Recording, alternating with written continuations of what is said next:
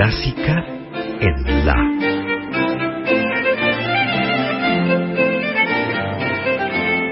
Idea y conducción, Margarita Celarayán.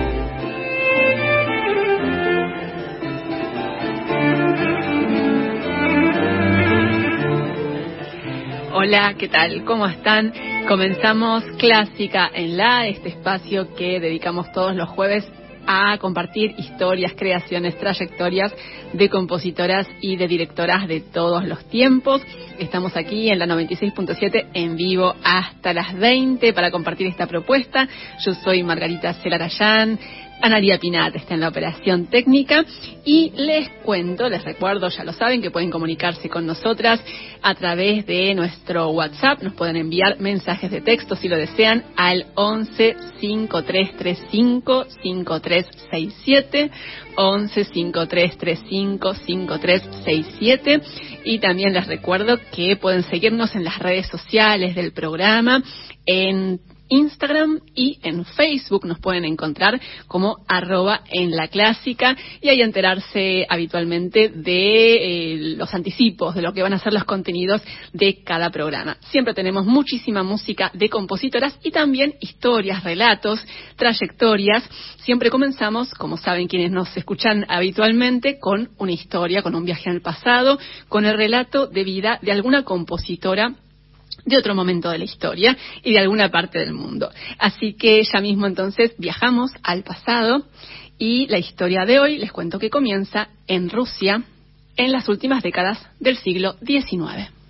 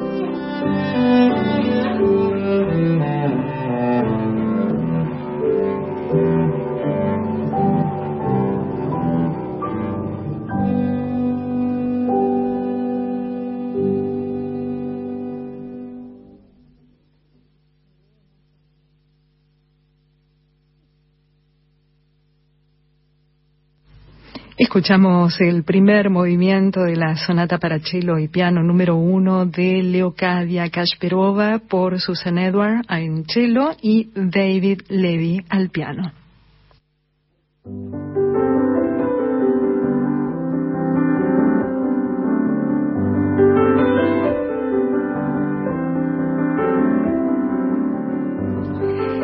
Leocadia Kashperova, nuestra compositora histórica de hoy, fue además de creadora pianista, profesora de piano y fue una personalidad muy destacada, que gozó de mucho renombre y de reconocimiento en los primeros años del siglo XX y los últimos años del siglo XIX en Rusia. Pero por mucho tiempo solo se la conoció y se la recordó porque tuvo un alumno de piano muy, pero muy célebre, que fue nada menos que Igor Stravinsky. Mira. Pero Leocadia Kashperova fue mucho más que la profesora de piano de Igor Stravinsky. Como les decía, fue una figura notable, muy destacada en la vida musical de San Petersburgo, principalmente eh, en los primeros años del siglo XX. Eh, así que les voy a contar un poquito sobre su vida y vamos a compartir algo más de su, de su música. Kashperova nació en 1872 en Lyubim, en Rusia. Ella era la mayor de cuatro hijos que tenían un oficial, que tuvieron un oficial militar y su esposa, que era una mujer aficionada a las artes, que tocaba el piano, escribía poesía, pintaba, una persona muy sensible y que sin dudas fue quien influyó y quien alentó a la pequeña Leocadia en su vocación musical. Según Leocadia recordó más, más tarde, en ese hogar de la infancia donde ella creció había un salón con un pequeño escenario donde la familia se juntaba para jugar al teatro, para tocar el piano, para hacer conciertos familiares, así que en ese entorno muy estimulante, artísticamente creció Leocadia Kashperova. Empezó a tomar clases de piano muy chiquitita, a los seis años. A los once ingresó en la Escuela de Música de Moscú y en 1888, cuando tenía 16 años, a instancias de su madre, su madre estuvo siempre alentándola para que siguiera adelante, Leocadia se mudó a San Petersburgo y fue allí para estudiar en el conservatorio de la ciudad. Y ahí tuvo como maestro a quien fue el fundador de ese conservatorio de San Petersburgo y también por entonces director de la institución, que era Anton Rubinstein. Y paralelamente, Leocadia, además de estudiar piano, empezó a estudiar composición. Y parece que el paso de esta muchacha por el Conservatorio de San Petersburgo fue brillante. La clase de Anton Rubinstein era una clase de élite. Estaban los alumnos más brillantes del conservatorio, era un grupo muy selecto y parece que, según fuentes de la época, según incluso algunos artículos de, de periódicos, parece que era la mejor de ese grupito selecto de alumnos del conservatorio. Así que eh, tuvo un paso realmente muy, eh, muy eh, prometedor en esa institución y se graduó con honores y con muchos elogios del jurado en el año 1895. Y aunque su profesor Rubinstein estaba totalmente en contra de que las mujeres dirigieran orquestas, Leocadia no le hizo mucho caso. Y dirigió varios conciertos con sus propias composiciones mientras ella era estudiante y también tomó la batuta en lo que fue su concierto de graduación para dirigir una cantata que ella misma había escrito, por supuesto. Bueno, después de egresar del conservatorio ya en los últimos años del siglo XIX, Leocadia Kashperova empezó a desarrollar una actividad muy notable, muy destacada como pianista. Y como solían hacer sus colegas y siguen haciendo los compositores, eh, que también son pianistas o intérpretes, aprovechó justamente sus presentaciones, sus conciertos como pianista para darse a conocer como compositora. Es decir, que con mucha frecuencia en sus conciertos incluía también algunas de sus propias obras.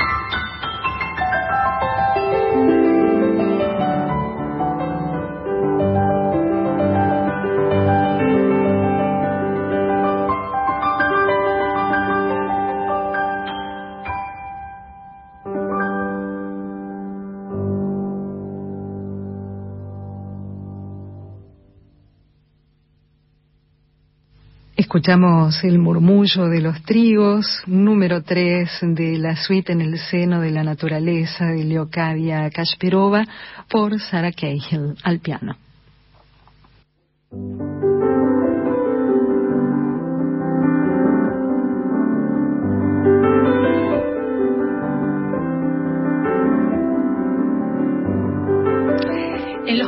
Años del siglo XX, Leocadia Kasperova fue ganando prestigio como pianista, pero al mismo tiempo siguió componiendo. Escribió piezas para piano, obras de cámara, un concierto para piano y orquesta, una sinfonía y varias de esas obras se interpretaron en su tiempo. Fue muy elogiada en su época por la crítica y en 1907 pudo realizar lo que fue su única gira al exterior. Realizó conciertos en Alemania y en Inglaterra, en los que además de interpretar obras, por ejemplo, de Chopin, de Bach, de Schumann, también difundió música de otros compositores rusos, como Liadov, como Arensky, como Rubinstein. Fue de hecho muy valorada por sus colegas rusos, por otros compositores de, su, tiempo y de su país, y como pianista se ocupó de estrenar, por ejemplo, obras de Alexander Glasunov y de Mili Balakirev. Y en forma paralela a esta actividad que les estoy mencionando de Leocadia Kasperova como pianista y como compositora, también fue muy valorada como profesora de piano. Ya les mencioné al principio que tuvo un alumno muy famoso que fue Igor Stravinsky y Mientras se desempeñaba como docente, conoció a quien sería su esposo, que era un ingeniero y también militante bolchevique, que se acercó a ella para tomar clases de piano. Se casaron en el año 1916, los dos ya tenían por entonces más de 40 años, y a partir de ese momento la actividad pública de nuestra compositora se redujo considerablemente. Y acá podemos llegar a pensar que el matrimonio puede haber incidido en esa situación, pero hay un musicólogo que se llama Graham Griffiths que se dedicó a estudiar en profundidad la vida de Leocadia Kasperova y tiene otra hipótesis. Parece que en el año 1916 poco antes de casarse, Leocadia Kasperova empezó a trabajar como profesora en un par de escuelas de música que estaban destinadas a hijas de familias de la aristocracia rusa, ¿no? como la revolución bolchevique era inminente al año siguiente, este investigador piensa que es muy probable que el marido de Leocadia, que les dije era eh, un militante bolchevique, que tenía muy buenos contactos, él puede haber accedido a información que le indicaba que la permanencia de su esposa en esas instituciones podía traerle peligro, ¿no? Porque esas instituciones que estaban destinadas a la aristocracia podían ser foco de ataques, ¿no? Así que es muy probable que por esa razón ella haya renunciado a esos trabajos después de casarse, ¿no? En los años posteriores a la Revolución Rusa, la pareja se refugió por un tiempo en el sur de Rusia y finalmente se instalaron en Moscú. En esa ciudad, Kasperova siguió dictando clases, pero ya en forma privada. Ocasionalmente ofreció algunos pocos conciertos como pianista, participó también en la Sociedad de Música de Cámara de Moscú, pero su música ya no se interpretó por esos años después de la revolución.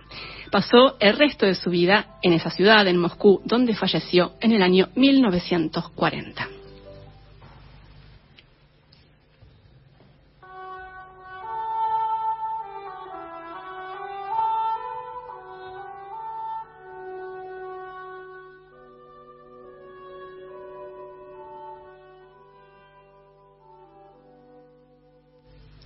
Como compositora, Leocadia Kasperova abarcó los géneros más variados, escribió, como ya les dije, música orquestal, de cámara, canciones, canciones, piezas para piano, pero muchas de esas obras se perdieron, estuvieron perdidas durante mucho tiempo.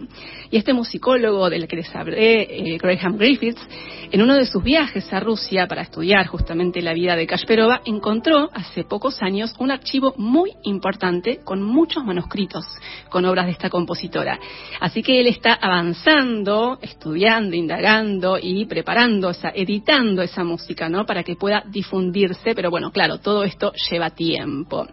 Por el momento solo hay un puñado de las obras de Kasperova que se conservan en condiciones de ser interpretadas, de ser ejecutadas, y muy pocas de esas obras se han grabado o interpretado en tiempos recientes. ¿no? Una de esas obras es su sinfonía en si menor. Y de esa obra vamos a escuchar el cuarto movimiento de la Sinfonía en Si menor de Leocadia Kashperova, que les recuerdo vivió entre 1872 y 1940. Escuchemos entonces este cuarto movimiento por la Orquesta de Concierto de la BBC dirigida por Jane Glover.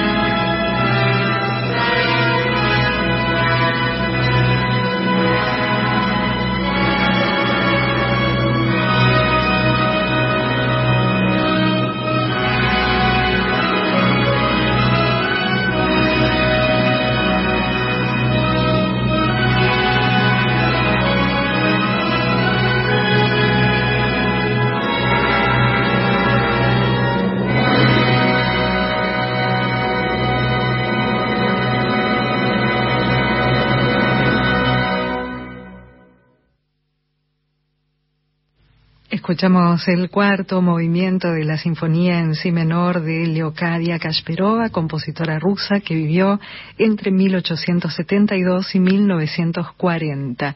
Era la orquesta de conciertos de la BBC con dirección de Jane Glover.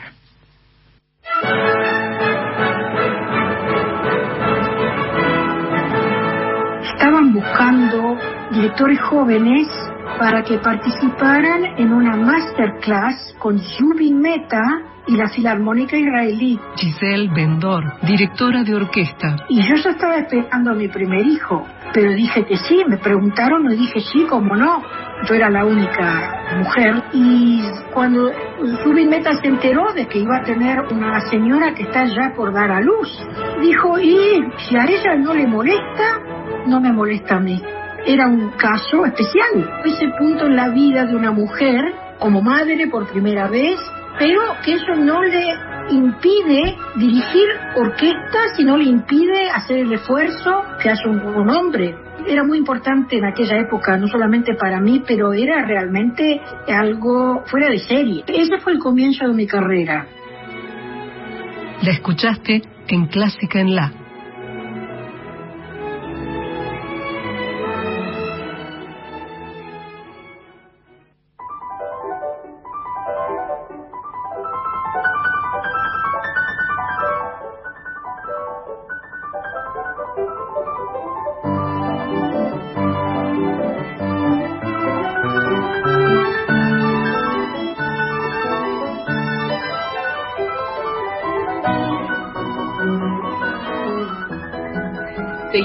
Aquí en Clásica en La, estamos hasta las 20 con esta propuesta compartiendo música de compositoras. Hoy únicamente música de compositoras eh, aquí en la 96.7. Y tenemos visitas en nuestro estudio, tenemos eh, la visita de una compositora y de un violinista. ¿Por qué? Ahora ya les cuento el detalle, porque mañana en el CCK, en el Auditorio Nacional del Centro Cultural Kirchner. A las 20 va a haber un concierto de la Orquesta Nacional de Música Argentina Juan de Dios Filiberto, que va a estar dirigida en esta ocasión por Cristian Baldini. Los artistas invitados serán el Víctor Lavallén Quinteto y Javier Weintraub, violinista. Y en el programa va a incluirse una obra que se llama Lavallén Sinfónico del Quinteto Lavallén y va a haber un estreno mundial de la compositora María Laura Antonelli, que es nuestra invitada justo junto a el solista, quien será el solista de su obra, que es el violinista Javier Weintraub. María Laura, Javier, bienvenidos aquí a, Clásica en la Radio Nacional Clásica. Muchísimas gracias por la visita. Muchas gracias a vos por la invitación. Buenas tardes. un placer enorme. Mil gracias, eh, mil gracias. Un honor. Bueno, eh, a ver, la, la, obra que se estrena mañana se llama Criaturas del Fuego de María Laura Antonelli. Es una obra para violín y orquesta que fue comisionada por la Orquesta Nacional de Música Argentina, justamente Juan de Dios Filiberto. A ver, tener la, la posibilidad de, de participar en un estreno mundial con orquesta para creadores y para intérpretes es algo realmente poco poco habitual, ¿no? ¿Cómo lo están viviendo? ¿Cómo se están preparando? Y para mí es increíble, ¿no? es una cosa muy, muy linda, uh -huh. es una experiencia. Y además escribir para un instrumento que no es el que yo toco, porque yo soy pianista. Claro. Entonces para mí esto fue todo un desafío la construcción de esta obra y además tener la suerte de que le toquen músicos de, de tan buen nivel y la orquesta que suena bárbaro también. Así que para mí, yo estoy encantada, la verdad. Y Javier, la experiencia de, de estrenar una estreno mundial, absoluto. Es, es, increíble, es el sueño del pibe para el instrumentista. claro, claro, para un violinista estrenar un concierto para violín es un, es un montón, es un montonazo. De hecho, es algo que, que yo pienso relativamente poco, porque suma una presión. Claro, este, claro, porque en realidad es una, es una obra que en ese momento depende exclusivamente de cómo lo toque la orquesta y, y, el solista. Eso es algo que no hay que pensar. No, no, hay que pensar. No hay que ya mucha responsabilidad es, es el hecho sí. de estar eh, tocando por primera vez una obra que nunca se escuchó. Eh. Justamente la, lo, lo, mejor es restarle la, la máxima sí, responsabilidad que se pueda para disfrutarlo. bueno. Totalmente, totalmente. Bueno, eh, hace muy poco, hace un par de años, justo antes de la pandemia, tuviste la ocasión de estrenar otra obra, ¿no? Que se llama Infernadero con la Filiberto, con la Orquesta Sí. Nacional de Música Argentina. Y ahora Exactamente. vas a estrenar esta. Tienen que ver un estreno con el otro, seguramente, ¿no? Claro, porque en verdad a mí me convocaron para hacer Infernadero cuando yo lancé mi primer disco de composiciones propias argentígena, que es para piano eh, solo y con intervenciones de electroacústica. Y a partir de ahí me llamaron para hacer una obra, me dijeron lo que vos quieras. Y yo dije, bueno, la orquesta entera y electroacústica. Como voy a usar todo lo que haya. Y ya te, que te permitieron elegir. Claro, ya que puedo elegir Claro. todo. Buenísimo. Y eso fue Infernadero. Eso fue Infernadero 2019. Y inmediatamente que se estrenó esa obra, eh, yo tuve un premio de la Asociación de Críticos Musicales de la Argentina por la labor compositiva en 2019 y tiene que ver básicamente con, con el estreno de Infernadero porque fue lo que me dediqué todo, fin de 2018, o sea, después del disco y todo el 2019 a escribir Infernadero. Y después obtuve el premio, entonces eh, fue como, bueno, un montón, pero igual eso me enteré hace poco, en realidad en el 2021 me enteré porque se frenó un poco por la pandemia. Claro. Pero inmediatamente después de estrenar Infernadero me dijeron que les interesaría que yo escribiera un concierto para violín para el señor acá, para que le estrenara Javier, este, para violín y orquesta completa, por supuesto, yo dije. Claro, sí, sí. que vamos a usar todo lo que haya. Así que bueno, acá estamos. O sea que la propuesta surgió antes de la pandemia, después vino todo, todo este freno, Claro. ¿no? Eh, y el trabajo compositivo fue durante la pandemia, me imagino, entonces. Claro, eh, en verdad después, eh, en el medio, en el marzo de este año, me propusieron participar para la Semana de la Mujer Ujú. y yo eh, tenía unos minutos para participar eh, dentro de la parte que sería como académica contemporánea, entonces presenté dos números de Infernadero y ya que quedaba un poquito dije voy a comprar otra obra y, y ahí compuse Gravitación de los Océanos Internos, que es una pieza para piano y orquesta pero que dura mm, nueve minutos. Y esa se estrenó en marzo, pero esa fue eh, compuesta de noviembre a marzo, o sea, Ajá. fue en muy poco tiempo, mientras que la de violín seguía estando esperando la fecha, porque en verdad eh, se había retrasado desde el 2020, en el 21 tampoco, porque para hacerla por streaming era un, era un pecado estrenar una obra.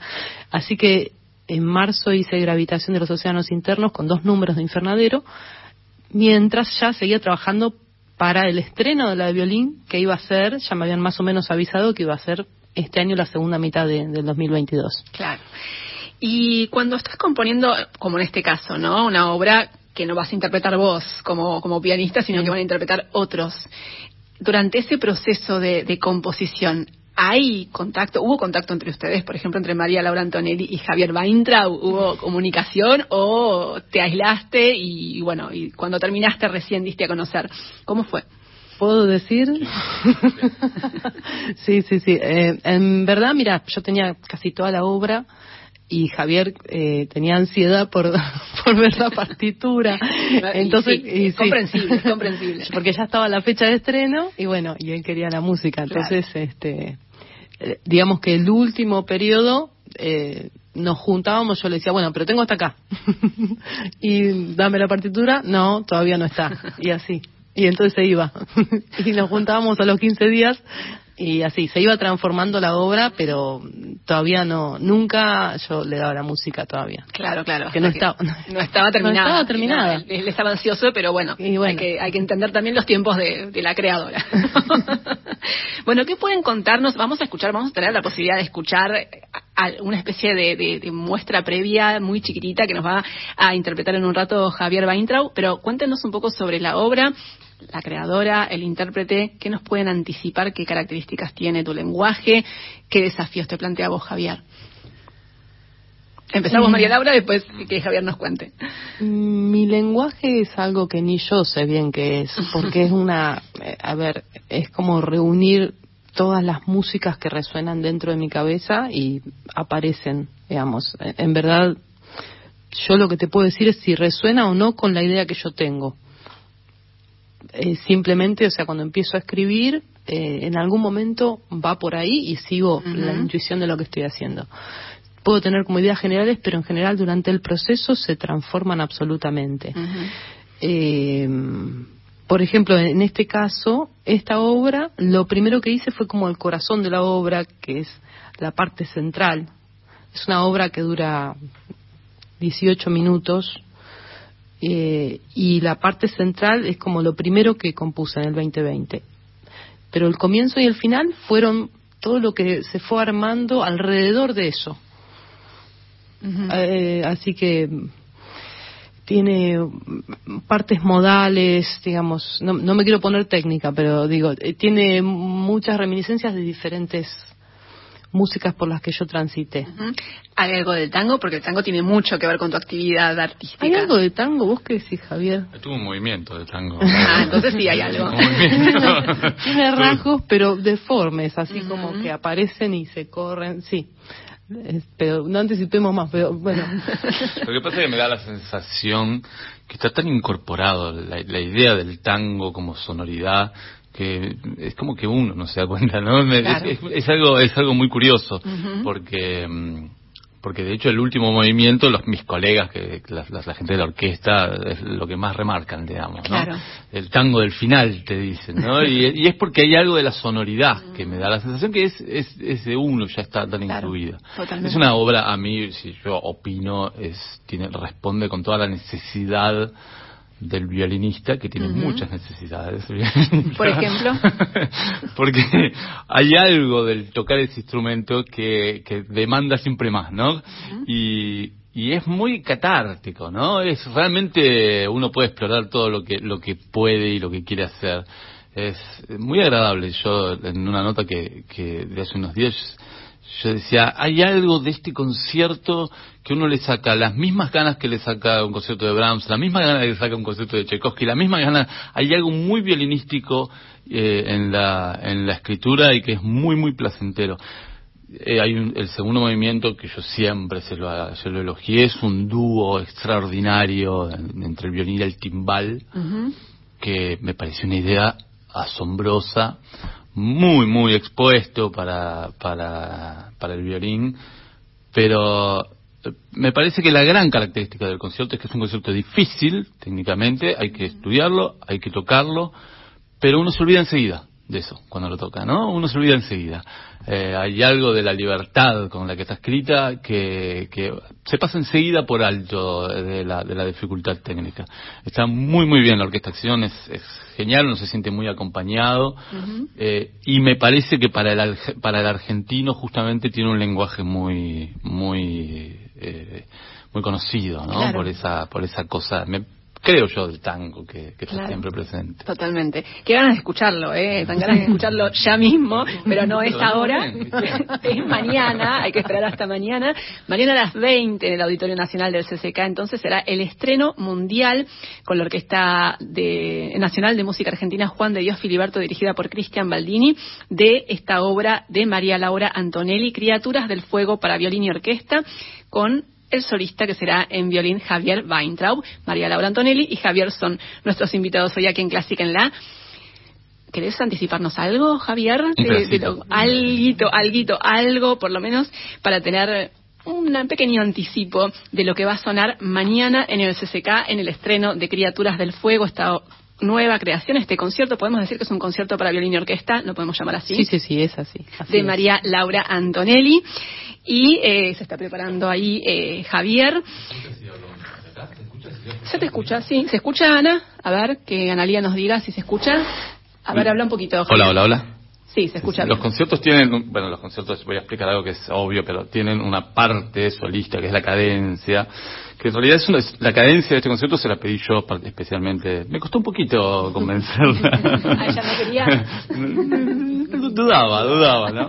Eh, y la cadencia lo que tiene es una especie de resumen de los tres movimientos, ¿no? Es un poco eso, tiene como partecitas de cada movimiento. Eh, es la parte de violín solo, digamos. Toco un pedacito, un fragmento. Dale.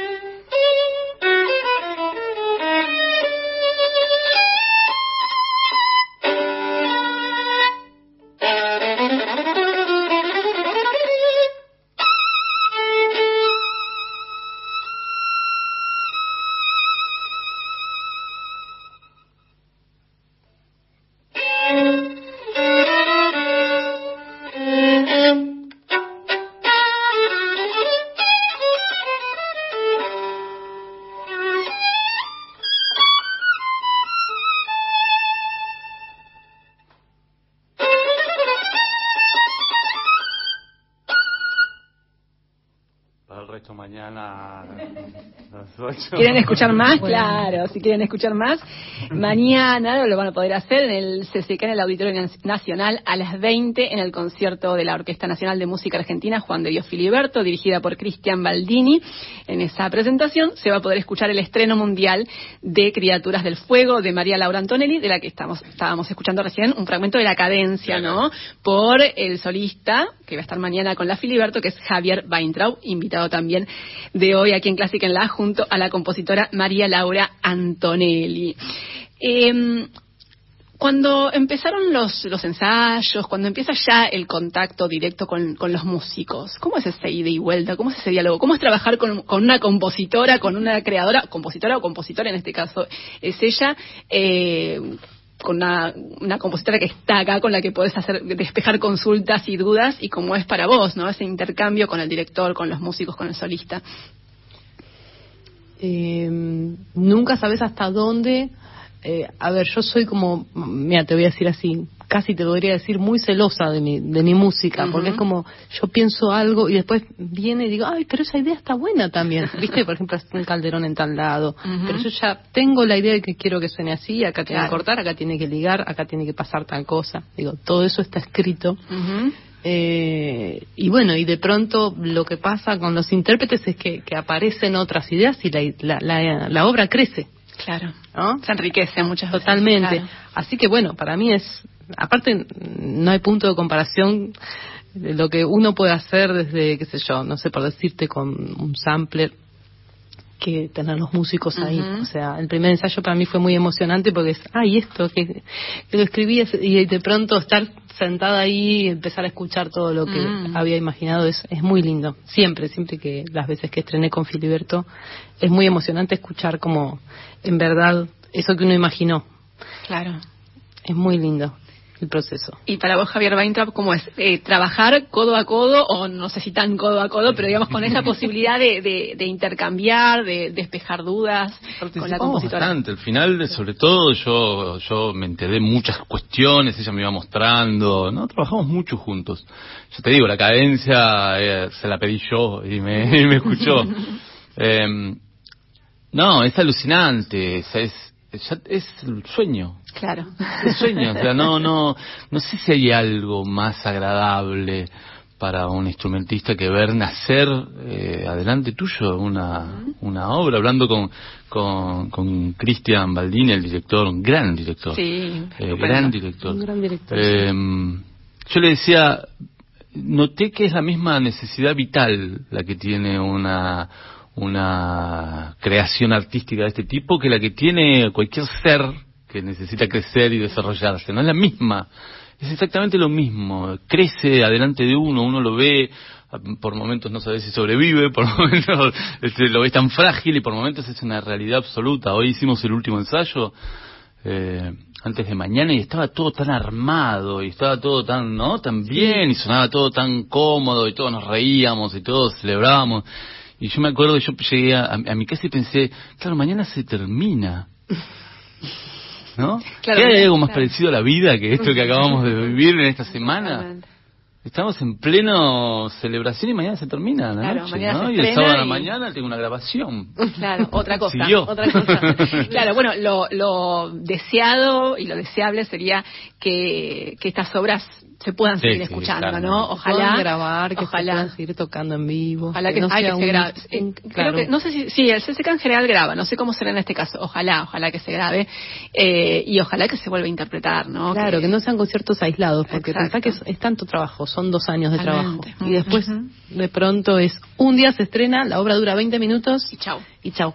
Yo creo que lo, lo que tiene esta pieza en particular es que está dentro de una idea, de un programa de, de la orquesta Juan Diego Filiferto, que es mi orquesta desde hace 25 años, eso es una maravilla también para mí, que es que está pedida por la orquesta, por medio del Ministerio de Cultura, por medio de la Dirección eh, eh, Nacional de Organismos Estables.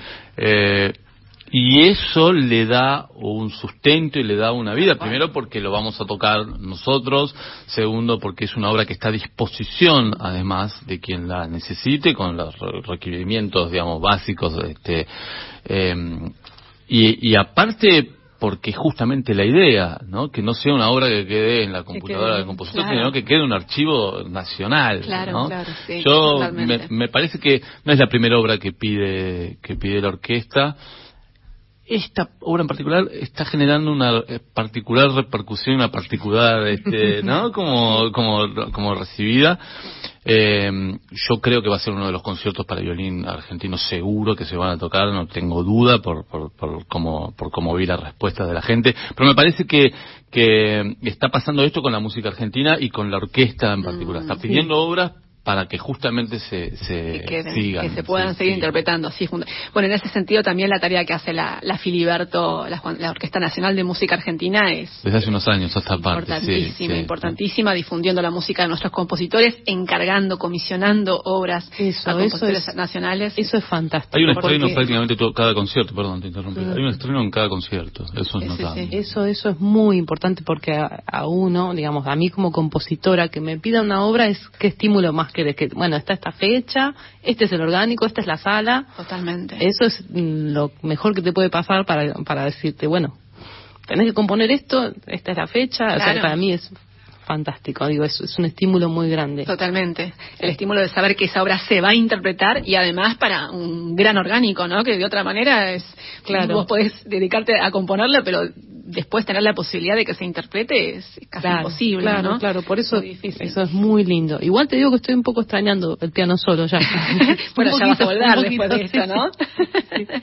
María Laura Antonelli, compositora, pianista, arregladora, Javier Weintraub, violinista. Muchísimas gracias por haberse acercado hasta acá al estudio de Radio Nacional Clásica para anticiparnos entonces lo que va a suceder, reiteramos, mañana a partir de las 20 en el Auditorio Nacional del CCK con el concierto que ofrecerá la Orquesta Nacional de Música Argentina Juan de Dios Filiberto, dirigida por Cristian Baldini, una presentación que va a incluir una obra que se llama Lavallén Sinfónico del Víctor Lavallén Quinteto y también el estreno mundial del concierto para violín y orquesta Criaturas del Fuego de María Laura Antonelli.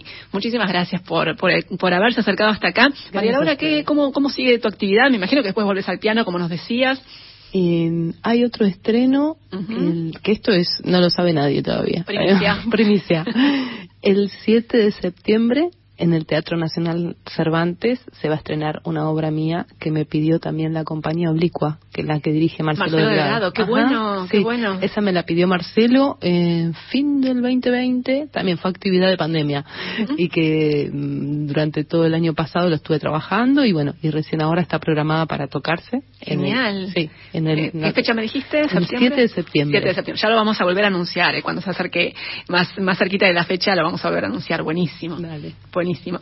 Bueno, nos vamos a quedar escuchando eh, material, algo del, de tu disco Argentígena, con obras para compositores, composiciones, perdón, propias de María Laura Antonelli para piano y electroacústica. Es un disco estupendo, eh, del que ya hemos escuchado en otros espacios de esta radio eh, bastante, bastantes piezas, así que vamos a quedarnos escuchando, no me acuerdo qué track dijimos, el 2, ¿no?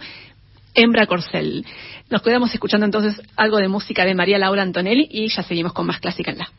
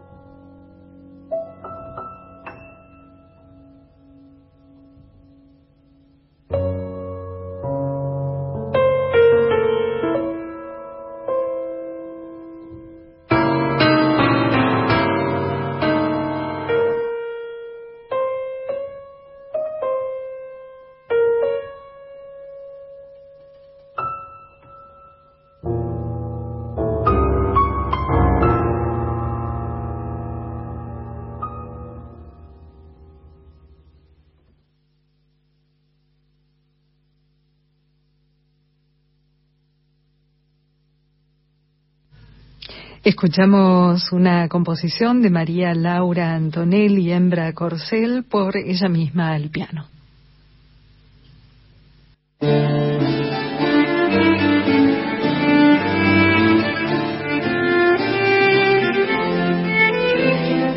La segunda, no ya ahora, los últimos 50 minutos de Clásica en la, aquí en la 96.7, compartiendo, perdón, creaciones, historias, trayectorias de compositoras y de directoras. Les damos la bienvenida a Mariano Massimino, que nos acompaña en la operación técnica. Y antes de seguir con la propuesta que, nos queda aquí en Clásica en la de hoy, Caro, ¿te parece que reiteremos la, la vía de contacto? Hoy tenemos una sola y nuestras redes sociales, ¿te parece?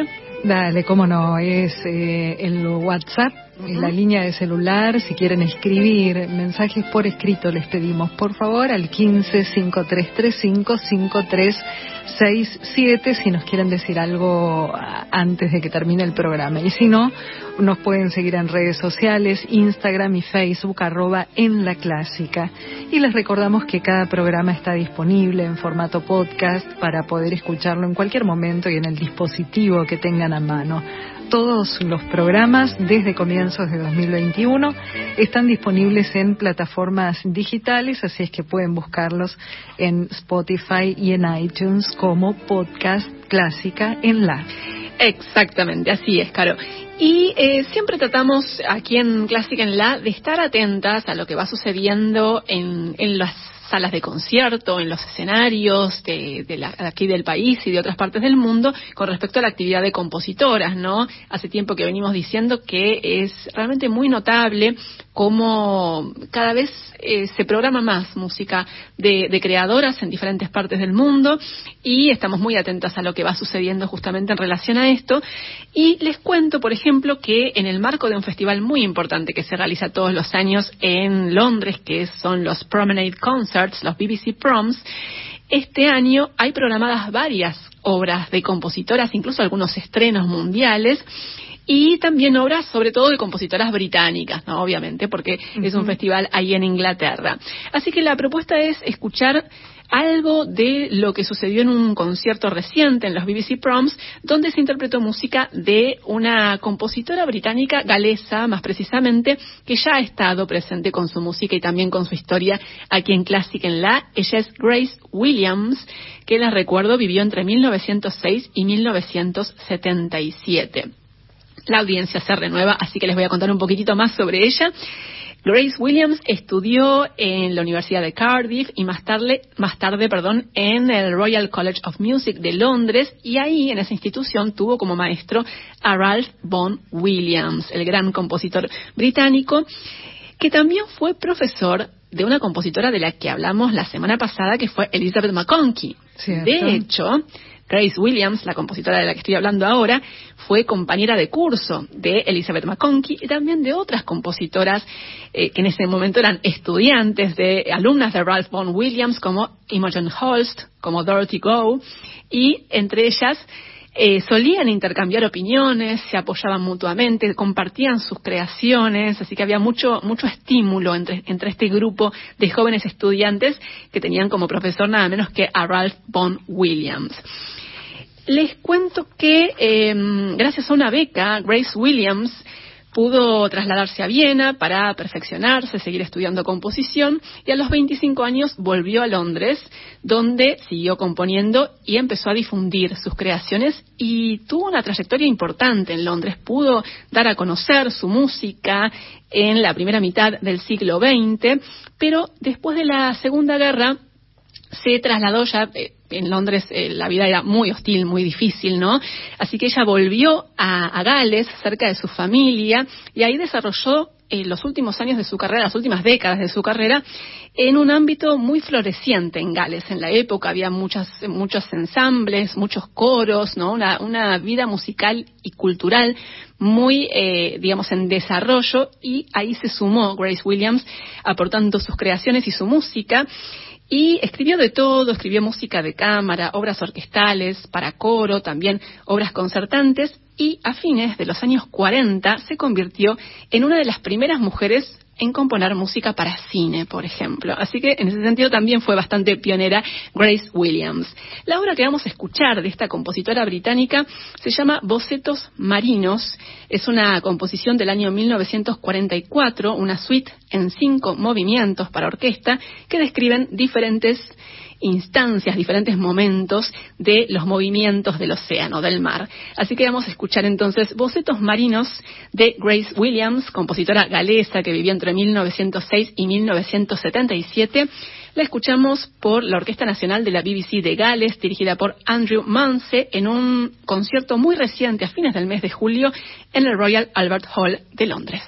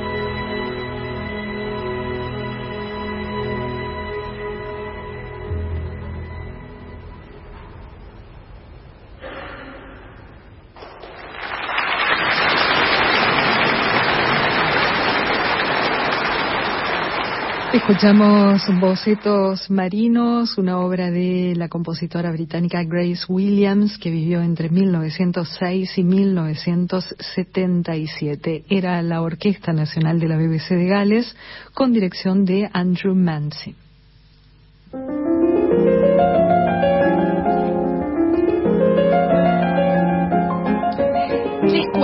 Que hace poco se anunció en Francia la aparición de un nuevo sello discográfico independiente que va a estar totalmente dedicado a la, a la grabación perdón, de obras de compositoras. Y desde acá agradecemos mucho esa contribución porque es lo que siempre necesitamos, ¿no? Para poder nutrir un programa de radio dedicado a compositoras es crucial, fundamental, ¿no? Que existan las grabaciones. Así que es una iniciativa realmente muy importante, muy valiosa. El sello se llama La Boîte à Pépite, algo así como el cofre de joyas, ¿no? La caja de joyas.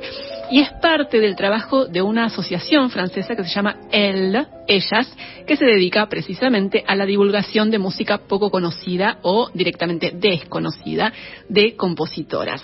Y el lanzamiento de este sello discográfico francés fue con la edición de tres discos con música de una compositora francesa que se llama Charlotte Soy.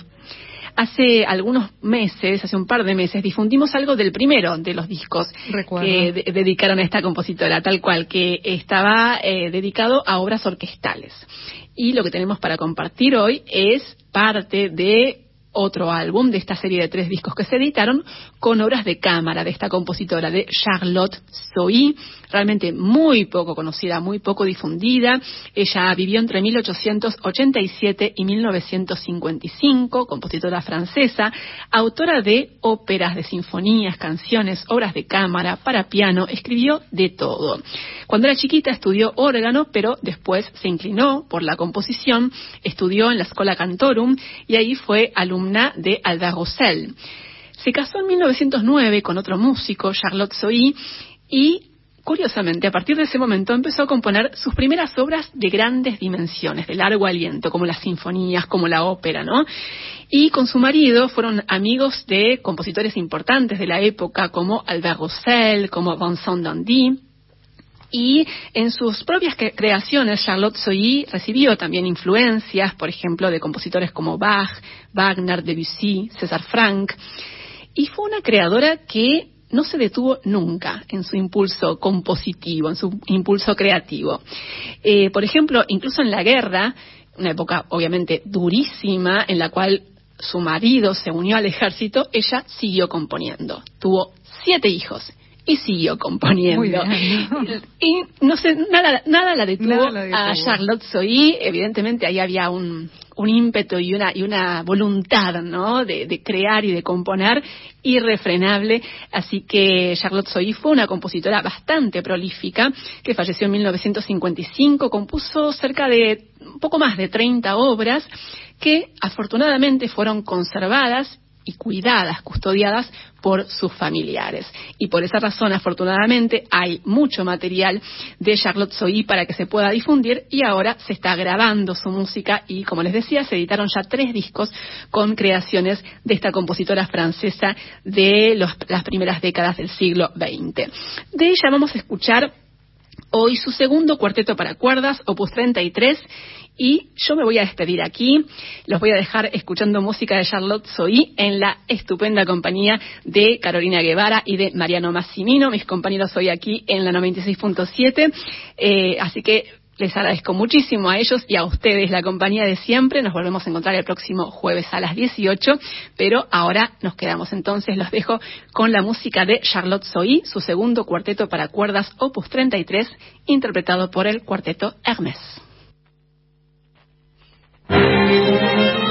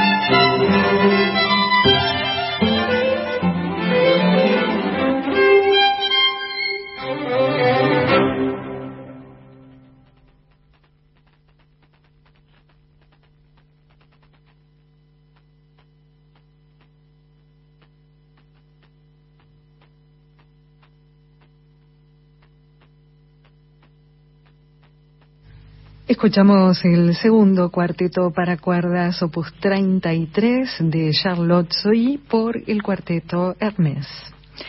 Y faltan siete minutos para las ocho de la noche. Vamos a compartir un poquito más de este disco, otra obra de Charlotte Soy, Encanto Matinal, del tríptico campestre opus 21 para flauta, violín, viola, cello y arpa los intérpretes Mathilde Calderini, Omer Boucher, Lu Yun Sing Chang, Yang Levionnois y Constance Luzzati.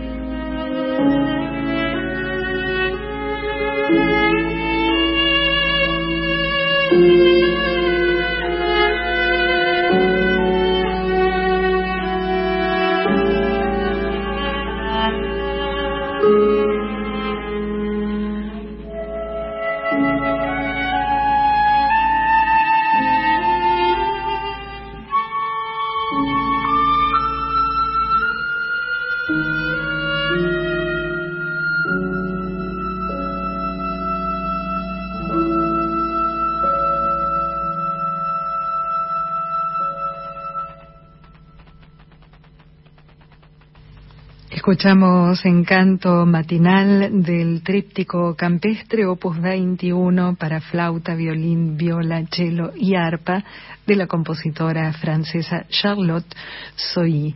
Mathilde Calderini, eh, Omer Boucher, Lu Yung Sing Chang, Yang Levionois y Constance Luzzati en la interpretación. Y así cerramos Clásica en la por el día de hoy. Los estuvimos acompañando en el programa de Margarita Celarrayán, Mariano Massimino en el control de audio, Carolina Guevara quien les habla en las presentaciones y por supuesto los esperamos, como dijo Margarita, el próximo jueves a partir de las 18 aquí en la 96.7. Gracias por estar del otro lado. Chao.